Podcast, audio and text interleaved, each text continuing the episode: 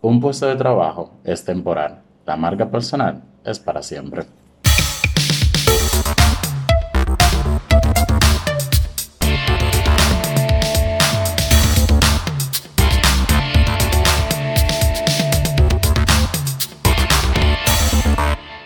Hello. Hello, hello, hello.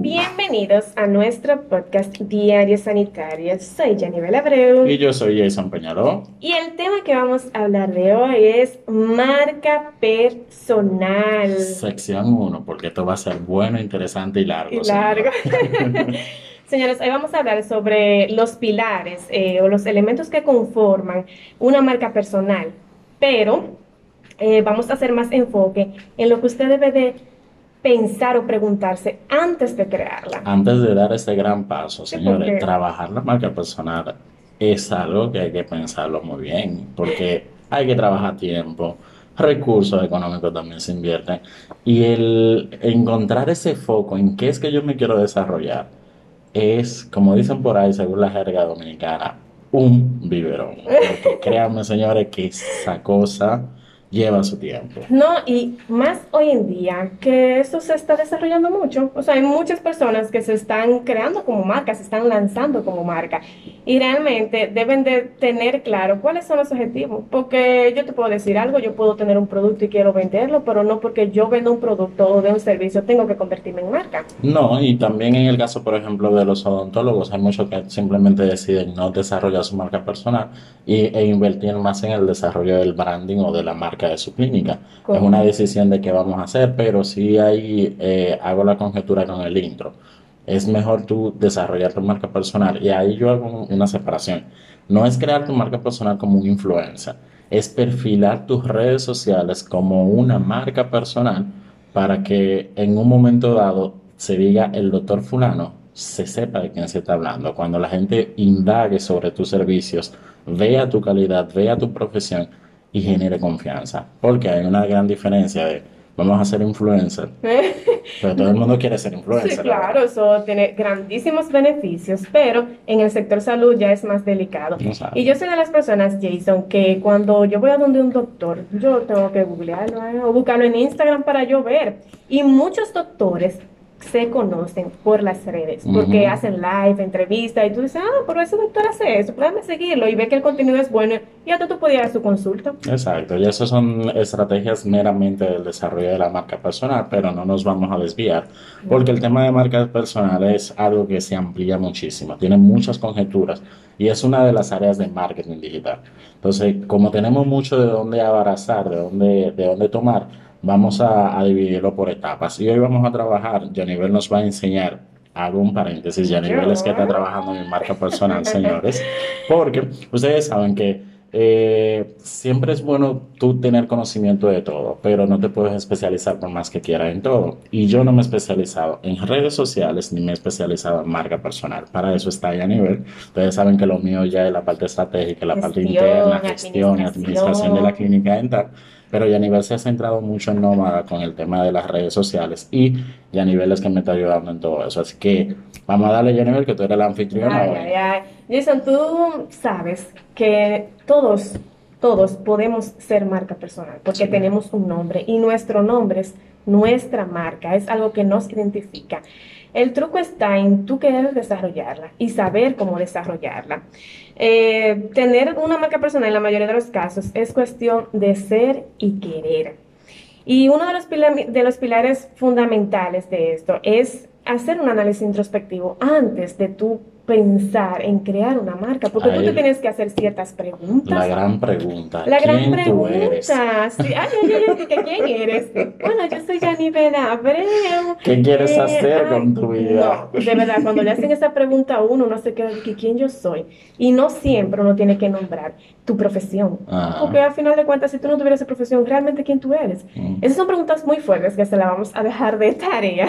Y también tenemos eh, algo que yo publiqué en mi Instagram, que es el círculo de Simon Sinek, que habla sobre el por qué tú quieres construir una marca. Eso le conocen como Reason Why. Correcto. O sea, ¿qué vas a hacer con ello? ¿Cómo lo harás? ¿Qué harás? O sea, tú te sientas y dices, bueno, yo soy doctor. eh, ¿qué yo voy a hacer? ¿Voy a brindar mis servicios o realmente quiero educar? Pero ahí no sé si hace la misma unificación que se hace en la parte de mercadeo interno, de que el reason why o la razón de ser va primero el por qué tú quieres dar, Claro, cómo lo vas a brindar y el qué ¿Qué tú vas a brindar. Porque pues, regularmente con, cuando trabajamos con un producto o un servicio, damos primero el qué vamos a dar, después cómo lo vamos a dar, después a quién le vamos a dar o la razón. Y aquí en esta, en, en esta metodología lo que se busca es invertir la, la metodología o la, o la mecánica y dar primero el por qué tú quieres Que hacerlo. es el más importante. Y es el más importante. Funciona igual Eh, en marca personal. Claro, es lo mismo, es la pregunta que nos paraliza. ¿Por qué tú lo quieres hacer? Porque ¿qué tú vas a hacer? Ah, no, yo voy a subir posts bonitos, me voy a fotografiar. ¿Cómo yo lo voy a hacer? Bueno, por los medios digitales, tú haces una estrategia de comunicación muy buena. Ujú. Pero entonces la razón, el por qué, esa, es pregun- esa pregunta es bastante eh, fuerte. O sea, tú tienes que autoconocerte y saber qué te va a diferenciar, por qué tú lo vas a hacer. Eso- Y ahí tú haces eh, el match con el tema anterior, que fue segmentación de mercado. Cuando tú te haces la pregunta, esa razón de ser, no es en función de ti como persona, sino también en función a quién tú le vas a brindar. Por ejemplo, a los odontólogos, voy a hablar de mi marca, Claro, permítemelo. En mi caso, por ejemplo, yo estoy trabajando contenido para odontólogos y me he parado en varios momentos porque yo estudio mucho mi mercado Ujú. y hago mis segmentaciones. Entonces, en la parte de segmentación, yo me hice la pregunta, ¿por qué yo voy a brindar ese servicio? ¿Por qué yo voy a lanzar mi marca personal? Y empecé a, cierta- a dar ciertas respuestas. Y llegué a un punto donde me preguntaba, ¿mi razón de ser con los odontólogos cuál es? Y ahí descubrí entonces que es que muchos odontólogos no tienen dominio de marketing ni de administración en República Dominicana. Y empecé a indagar más sobre el tema. Pero la razón mía es educar a esa comunidad en tema de marketing y administración. Y por ahí me fui al tema del why y después el cómo entonces pasé medios digitales y toda una estrategia de marketing que tengo interna y el qué, simplemente contenido de valor para ellos. Exacto, ya ustedes saben qué deben de preguntarse. Le dejamos esas tres preguntas de tarea si quieren iniciar con su marca personal. Entonces, Jason, otro pilar fundamental también y súper importante es pregúntale a tu comunidad, o sea, a tu entorno, ¿qué opinan sobre, sobre ti? O sea, vamos a colocarlo en el sector odontológico, el doctor. Tú como doctor, obviamente, tú que me estás escuchando, tienes que saber tu nivel de profesionalidad, de calidad en tu trabajo. Entonces, ahí tú haces la unión de lo que yo voy a proyectar en las redes realmente es lo que estoy detrás de. Pero cuidado con la aceptación de esa información, de las respuestas, porque en ocasiones podemos escuchar las respuestas que no nos agraden, pero tenemos que ser inteligentes Claro emocionalmente sí. para saber son opiniones que simplemente dicen cosas que debemos de mejorar. No tomarlos a pecho, no tomarlo a lo personal, porque son cosas para edificarnos como profesionales. Claro, porque tú tienes que tener eh, una idea de lo que dicen sobre ti es lo que realmente estás proyectando, porque imagínate cuántas personas ve uno en la red y dice y piensa algo, pero viene alguien y se te acerca o tú conociste a alguien que conoce a esa persona de lleno y dice, no, pero eso no es así, eso nada más es red y redes, o sea, no creas lo que ella publica. Entonces ahí va de la mano y más en un sector tan delicado como es el sector salud, que también se da mucho el caso que por las mismas redes presentan clínica wow y cuando tú vas, entonces venden un servicio espectacular, pero cuando tú realmente vives la experiencia, no es lo que te vendieron en las redes. Sí. Aquí entonces el truco, Yanivel, déjame compartir solo a los chicos y chicas que nos escuchan, es háganse, háganle la pregunta a los odontólogos que están en su comunidad, a sus colegas de, de carrera, a los de su misma generación, y también pregúntele a sus pacientes.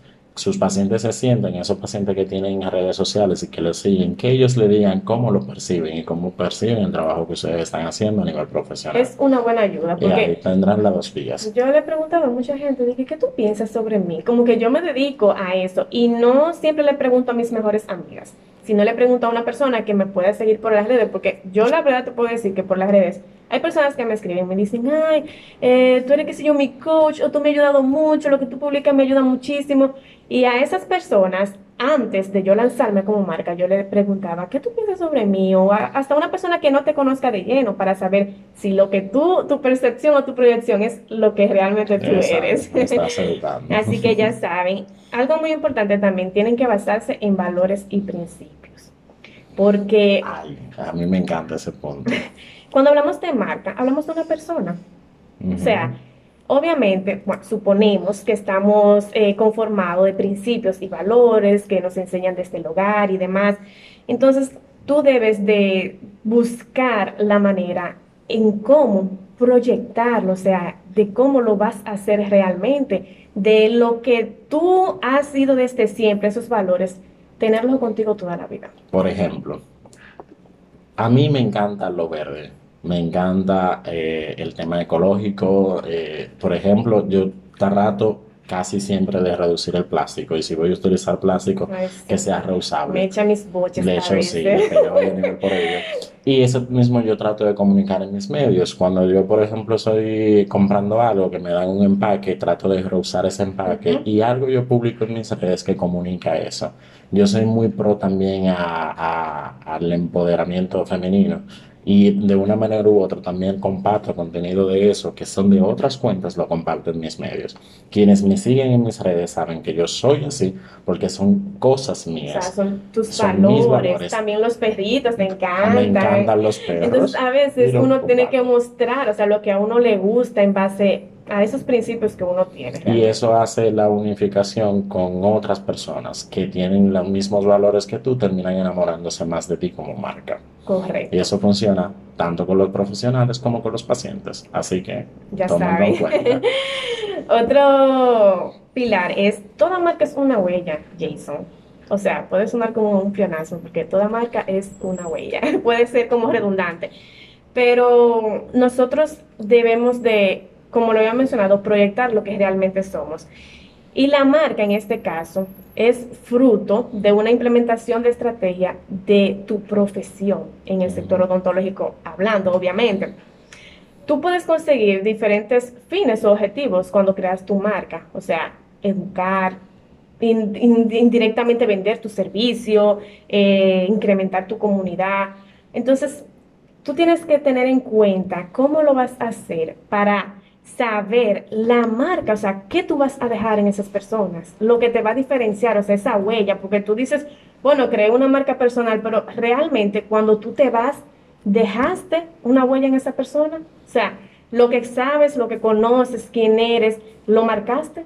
Entonces, ahí... Ahí es donde entra el principio de mejor, si no tienes nada que publicar o nada de valor que agregar, mejor no, digas nada.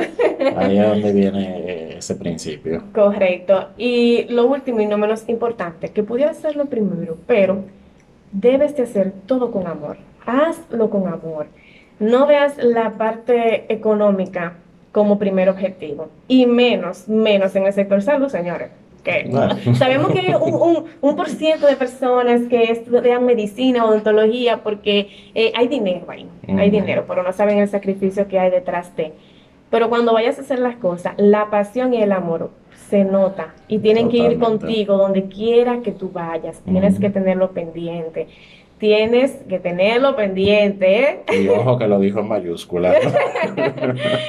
o sea, a veces nosotros construimos, queremos construir una marca pensando, que a futuro... Que no vamos a convertir influencer y nos van a llegar productos gratis, no van a pagar por pues publicaciones. ya lo sabe. Pero quizás no pasa eso. Y cuando tú creas una marca, no pensando en lo monetario como objetivo principal, oye, vas a crecer. Vas a crecer y vas a crecer porque eso se nota y eso se ve. Y se comparte.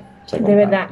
O sea, son muchos pilares que hay que tener en cuenta y para mí, Jason, estos son los principales.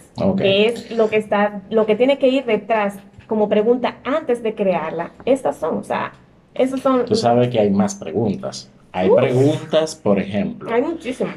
Debemos de separar, de separar nuestra vida personal de la marca personal. Y eso era, señor, una de las cosas que más me detenían a mí. De, pero es que a mí me gusta tal cosa, yo no puedo publicar eso. La historia de Jason para construir su marca, señores, miren, eso fue un tiempo de todo ese niño diciéndole que Jason, pero lánzate.